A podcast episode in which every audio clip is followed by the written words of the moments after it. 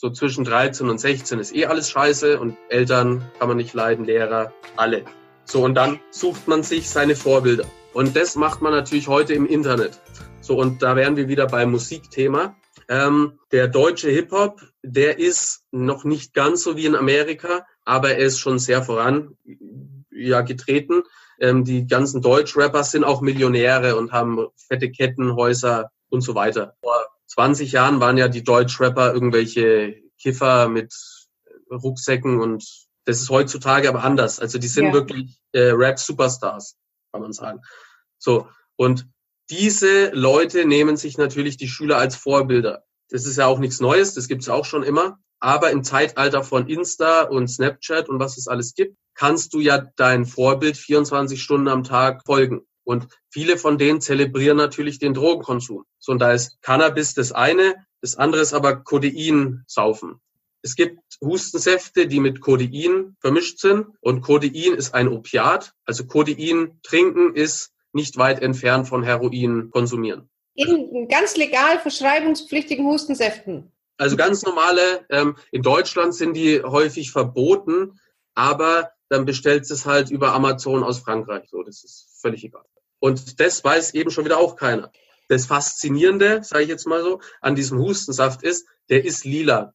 So, und das machen die ganzen Deutschrapper, die nehmen quasi sich ein Sprite, schütten dann diese lila Flüssigkeit da rein. Der, das Sprite färbt sich lila, schaut lustig aus, nennt man Purple Drank oder Lean. Ähm, und das wird konsumiert, weil das Cannabis an sich gar nicht mehr ausreicht. So. Und die äh, Deutschrapper machen das quasi in ihren Insta-Stories. Die Kinder sehen ja, wie heißt der Hustensaft, wo kriege ich den her, wie mache ich das.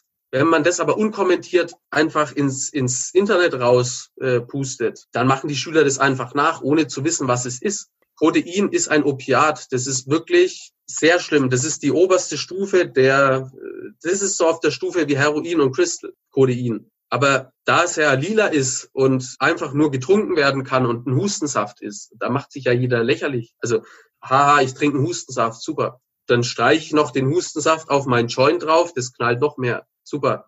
Aber sind Aber das, dieser Hustensaft, der wird schon in anderen Ländern ganz normal gegen Husten hergenommen? Ja, das ist ja auch ähm, wieder das Nächste. Es gibt, also zu jeder illegalen Droge gibt es mittlerweile so eine NPS-Droge, also diese, wie diese Kräutermischung. Und zu jeder von diesen Drogen gibt es wieder ein Medikament. Also es gibt mindestens zu jeder illegalen Droge ein Medikament, das ähnlich wirkt. Bei Crystal oder Speed ist es zum Beispiel Ritalin. So. Ähm, und wenn du jetzt das Medikament verwendest wie ein Medikament, also sprich, wenn du Husten hast und du nimmst die vorgeschriebene Menge, äh, Menge dann wirkt es natürlich eher als Medikament. Okay. Ähm, wenn du jetzt aber davon natürlich äh, weiß ich nicht, die halbe Flasche in, in deinen Drink reinhaust, dann ist es natürlich wieder kein Medikament. Es weiß ja keiner. Also es, es, es fehlt da einfach die Aufklärung. Denn jetzt auch äh, diesen Codein-Hustensaft ähm, verbieten. Es gibt sicherlich äh, bessere Hustensäfte, aber die Lösung ist nicht immer die ganzen Sachen zu verbieten, ja. sondern halt darüber zu reden. Also ich habe mir auch, ähm, ich habe da mit 17 herausgefunden, dass im äh, Ratiofarm DXM Hustenblocker, dass der auch irgendwie heil macht. Und dann habe ich mir das natürlich auch bestellt damals. Dann habe ich, hatte ich halt zehn Packungen Hustenblocker zu Hause. Und du musst von diesem Hustenblocker aber schon die halbe oder die ganze Packung essen, damit es eine illegale Droge ist. Du musst es völlig überdosieren. Ähm, ja, und da fehlt, also es fehlt an allen Enden die Aufklärung. Deswegen ist es ja umso wichtiger, die Arbeit, die du leistest, weil du ja. nicht nur mit dem erhobenen Zeigefinger gehst, sondern du erstmal den Eltern oder den Menschen überhaupt sagst, schaut mal, damit haben eure Kinder überhaupt Kontakt, weil ich denke immer, ja, das ist so Schwarzmarkt und irgendwo in welchen Tunneln und du sagst, ja. ich kann auf Amazon bestellen. Das ist ja natürlich, müssen ja Eltern auch wissen, dass sowas überhaupt geht. Ne? Deswegen finde ich das ganz, ganz toll, was du machst, dass du da so aufklärst auch. Und für die Schüler halt eben noch in, in meiner Geschichte verpackt mit Jugendsprache. Äh, also alle Schüler verstehen das, weil es halt einfach ihre Sprache ist. So und äh, ich sage dann zu den Erwachsenen, weil die Lehrer, es gibt immer den einen Lehrer, der mit der Sprache nicht einverstanden ist. Da sage ich immer, ist mir in der Hinsicht jetzt egal, weil der Vortrag ist für die Schüler. Ob sie das jetzt verstehen, ist egal. Es ist mhm. für die mhm. Schüler. Und wenn sie da tiefer gehen wollen, dann können wir uns ja gerne unterhalten. Wir können ja gerne das Gespräch suchen. Aber das wollen sie ja auch nicht. Ich bin immer im Zwiespalt, weil mich ja die Lehrer buchen. der Vortrag aber für die Schüler ist. Ja, klar. Und es geht ja primär hier auch um die Schüler aufzuklären und nicht irgendwelchen Lehrern zu ja. gefallen, sondern die sollen genau. ja rausgehen und wirklich merken, okay, was ich da mache, ist wirklich Riesenmist. Jetzt hast du vorhin gesagt, du warst zweieinhalb Jahre im Gefängnis. Kam da so der Turnaround für dich oder kam das erst später? Das Gefängnis ist keine Resozialisierung, wie man sich das so erhofft. Das Gefängnis ist eine Verbrecherwerkstatt. Wenn du nicht kriminell bist, dann wirst du es 100 Prozent im Knast. Okay, äh, kannst du da ein bisschen das noch erklären? Was meinst du damit? Ja, im Gefängnis triffst du auf dein direktes Spiegelbild. Mhm. Heißt, da sitzen die ganzen Leute, die haben dasselbe durchgemacht wie du. Die haben quasi denselben Lebenslauf wie du. Die mhm. haben dasselbe gemacht, haben dann durch Drogen oder Einbrüche oder sonst irgendwas ihre Bestimmung gefunden, wurden zum Coolen. Und wenn du eingesperrt bist, und eingesperrt sein ist wirklich eine eigene Welt ähm, die Uhren oder die Zeiger, wie man so schön sagt, die drehen sich im Gefängnis einfach anders. Du hast keinen Kontakt zur Außenwelt ähm, und das alles äh, das Einzige, was du im Gefängnis machen kannst, ist quasi Pläne schmieden und darüber nachdenken, wie du deine Straftat das nächste Mal einfach besser machst.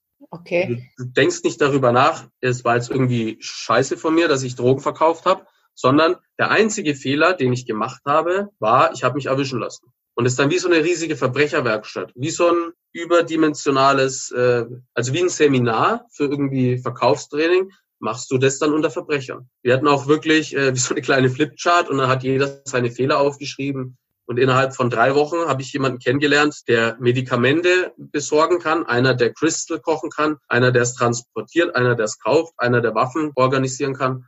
Also alles. Also hast du quasi im Knast dir so ein Netzwerk schaffen können, was du außen gar nicht gehabt hättest in der Form. Genau, wenn man jetzt, also salopp gesagt, wie so eine riesige Netzwerkerparty ist der Knast. Auch die, äh, die Entzugskliniken zum Beispiel. Die Insider sagen, wenn du neu in eine Stadt kommst und du kennst niemanden, der Drogen auftreiben kann, dann mach einen Entzug und du lernst die besten Dealer der Stadt kennen. Hast du denn im Knast auch Drogen genommen oder hast du da einen Entzug machen müssen? Hat man das irgendwie kontrolliert, Urin, Blut, was auch immer?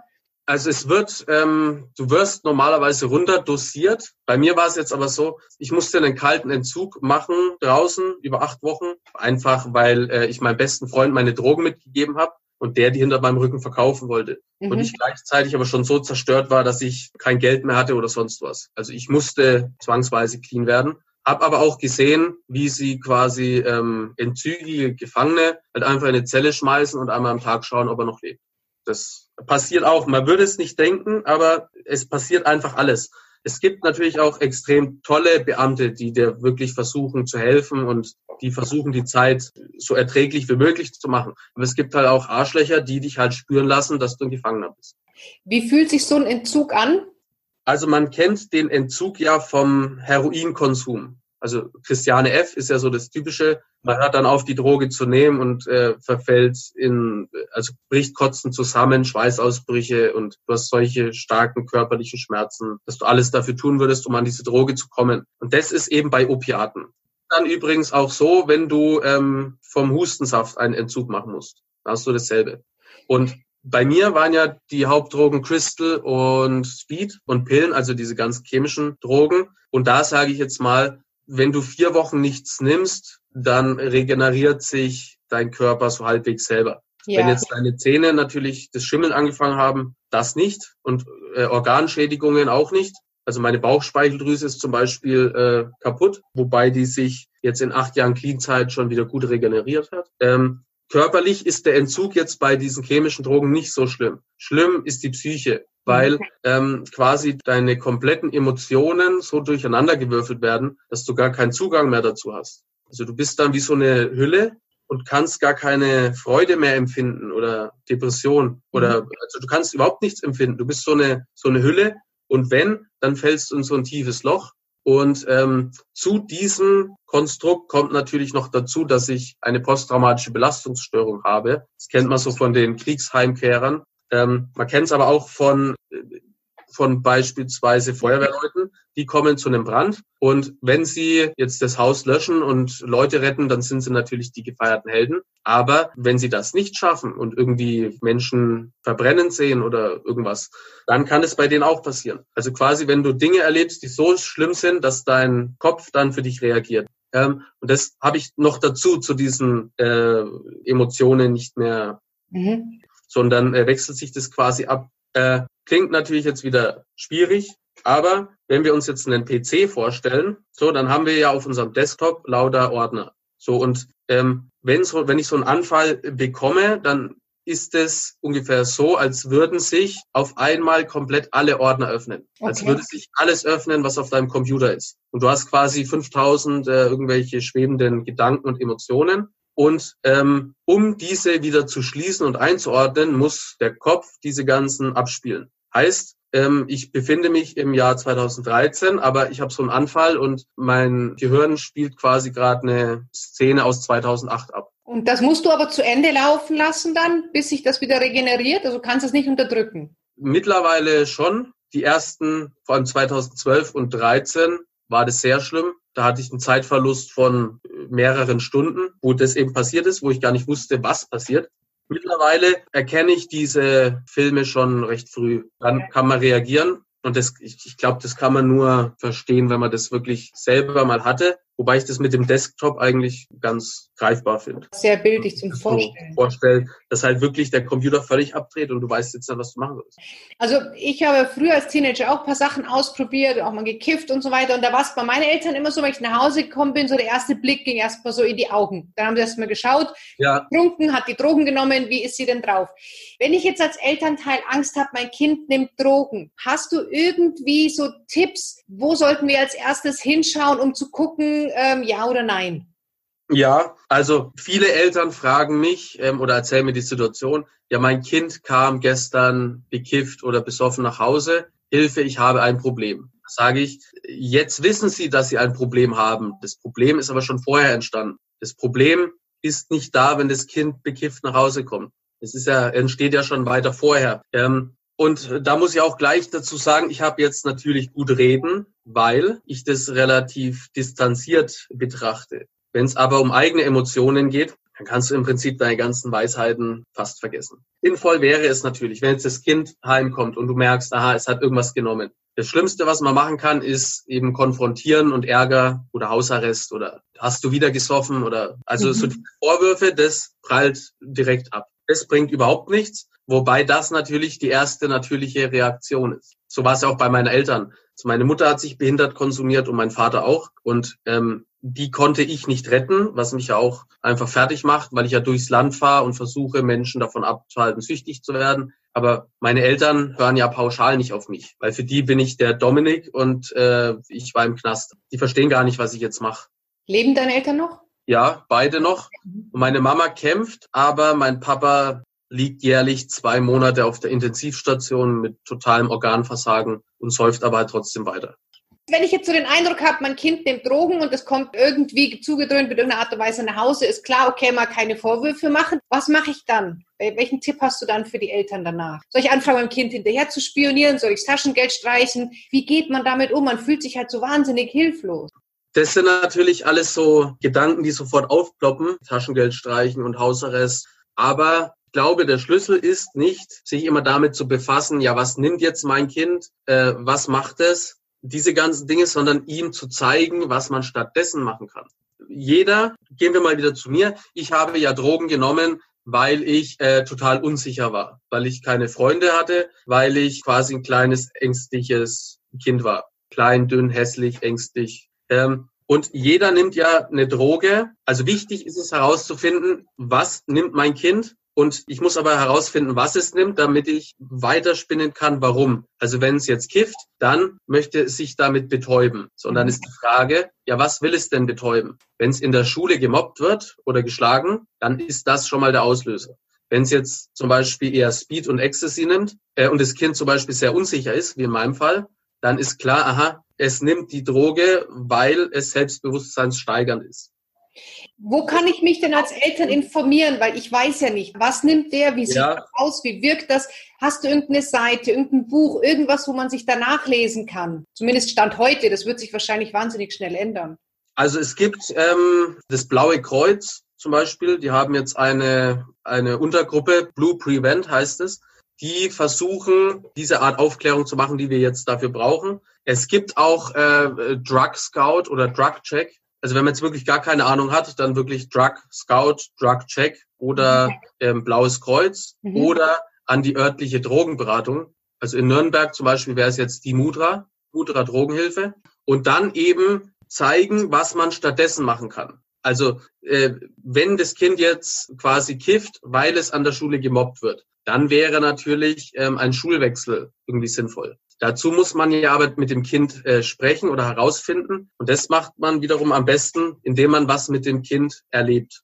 Auf den Stuhl setzen und in einem sterilen Raum sagen, was nimmst du, was soll das, das ist doch alles scheiße, was du magst, ist Schwachsinn, weil so war für mich Therapie. Ich war da völlig überfordert. Weil du musst quasi irgendjemanden, bei mir war es irgendjemanden Fremden, musst du erzählen, was du alles für Scheiße gebaut hast. Und bei den Eltern machst du es ja natürlich auch nicht. Wenn du jetzt aber das Kind zum Beispiel mitnimmst auf einen, auf einen Ausflug, ihr geht den ganzen Tag klettern oder schwimmen oder Basketball spielen oder was weiß ich, und dann in so einem Moment quasi fragst, wie läuft's in der Schule oder halt, also nicht damit konfrontieren, was kiffst du, sondern halt, wie läuft's in der Schule und halt da wirklich äh, das Kind dazu zu bringen, dass es die Probleme mitteilt. In dem Viele Punkt kann, würde ich den Eltern auch raten, da immer menschlich zu bleiben und auch immer noch selber zu sagen, ich habe das auch mal ausprobiert oder mir geht's auch mal schlecht. Also ich glaube, da ist es wichtig, auch dass man auf Augenhöhe spricht, oder? Wie siehst du das? Ja, das ist sehr wichtig bei mir war es ja auch zum Beispiel so, mein Papa hat mir mit Zigarette im Mund und Bierflasche in der Hand erklärt, dass ich niemals rauchen soll.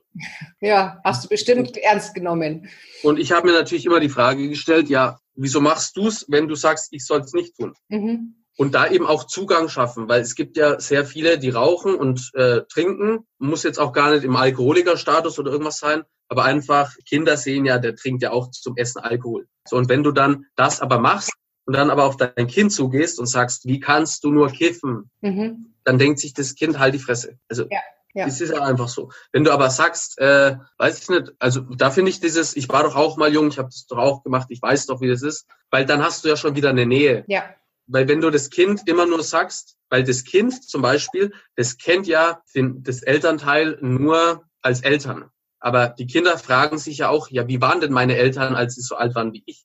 Ja. Und wenn man da eine Verbindung herstellt, dann ist das viel greifbarer. Und äh, traurigerweise denkt man aber immer, wenn ich jetzt meinem Kind erzähle, dass ich auch als Kind Drogen genommen habe, dann macht es das erst recht. Mhm. Oder wenn ich den Schülern in der Schule erzähle, Drogen sind erstmal wahnsinnig toll, dass dann jeder rausgeht und sofort Drogen nimmt. Also auch die Deutschen denken ja, dass alle Niederländer kiffen. Ja. Das ist doch Schwachsinn. Also das macht man ja nicht. Ähm, und man muss auch diese ganze Bandbreite immer erklären. So, was ich ja eben in dem Briefing mache mit meinem äh, Regenbogenprinzip, mit, mit den Büchern versuche zu erklären, dass diese ersten Erlebnisse so stark und intensiv sind, dass man die immer wieder haben will, aber sie halt dann langfristig gesehen einfach in der Scheiße enden. Würdest du hm. den Eltern raten, wenn sie merken, ihr Kind kommt sehr oft betrunken oder high nach Hause, dass sie das selber klären? Soll man zur Drogenberatung gehen? Welchen Schritt würdest du der Eltern raten, dass sie tun, wenn es regelmäßig vorkommt? Also eine Drogenberatung oder eine Therapie ist sehr wichtig. Und ich hätte das ohne nicht daraus geschafft. Das Kind dann gleich damit konfrontiert, ja, du musst jetzt, komm, wir gehen zu einer Drogenberatung, wir suchen uns Hilfe dann vermittelt man dem Kind unterbewusst, äh, du hast einen Schaden, mit dir stimmt was nicht. Wenn man jetzt dem Kind das halt irgendwie kifft, dann sagt, wir müssen jetzt zur Drogenberatung, dann ist das ungefähr so, wie wenn du dem Kind sagst, äh, du hast Krebs. Dann denkt sie so, hä, ist wichtig, was? Ich kiff doch nur. Mhm. Natürlich will man sich da die Hilfe suchen, aber ähm, ich würde da erst sprechen. Zum Beispiel auch den Zugang über Musik. Mal herausfinden, was hört denn mein Kind überhaupt für Musik? Und dann das erklären. Weißt du überhaupt, was die da erzählen? So, und dann so das Gespräch suchen und ja auch einfach mehr Zeit für die Kinder investieren. Wobei es natürlich äh, viele Eltern eine alleinerziehende Mutter bist, dann musst du dir Hilfe suchen, weil du kannst nicht die Wohnung sauber halten, Arbeit gehen und noch, also man kann sich ja nicht zerreißen. Ja, ja. Ähm, es kommt immer darauf an, was man halt für einen Background hat.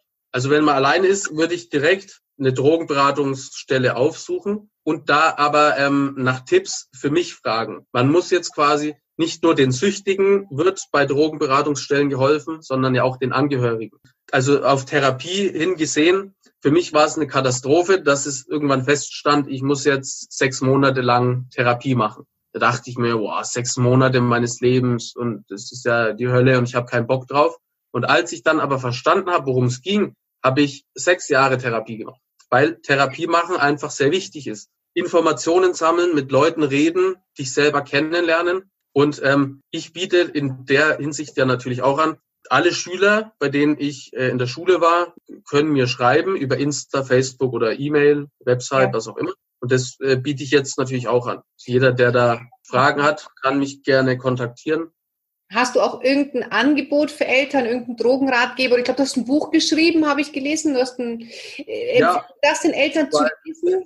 Also kristallklar beschreibt einfach den Weg rein und klarkommen zeigt aber auch den Weg wieder raus. Und wer jetzt natürlich nicht die Bücher kaufen möchte, der kann zum Beispiel mich einfach mal googeln. Da gibt es sehr viele Berichte bei stern.de, Spiegel Online, äh, Deutschland Radio Kultur. Oder auf YouTube gibt es auch ein paar Videos, ähm, wo ich zum Beispiel dieses Regenbogenprinzip erkläre. Oder wie gesagt, dann einfach mir schreiben. Okay, super. Also ich packe die Bücher auf jeden Fall mit in die Shownotes, ähm, dass die Leute sich dann auch da, die zuhören, interessiert sind, gleich damit beschäftigen können, auch mit deiner Webseite. Machst du einen Unterschied, wie Eltern reagieren sollen, wenn Kind Drogen A oder Drogen B nimmt? Oder sagst du, man muss überall gleich mit dem Kind umgehen? Oder sagst du, okay, beim Kiffen reagierst du vielleicht, lass das erstmal und bei dem anderen muss man sofort eingreifen? Wie siehst du das? Da würde ich nicht unterscheiden. Cannabis ist natürlich weniger schädlich als Kokain, sage ich jetzt mhm. mal. Aber ähm, das jetzt dann wieder, weil dadurch verharmlost man das ja auch schon wieder. Also ja. es ist natürlich harmloser als eine andere Droge, aber deswegen würde ich nicht sagen, naja, das passt schon. Man muss wirklich herausfinden, äh, wie oft macht sie das, weil wenn oder eher, wenn jetzt das Kind zum Beispiel, es ist ja eine andere Stufe, ob es jetzt am Wochenende kifft und sich ein Hip-Hop-Album reinzieht, was dann die eine Stufe ist, oder halt jeden Tag vor der Schule kifft, weil es Angst vor der Schule hat.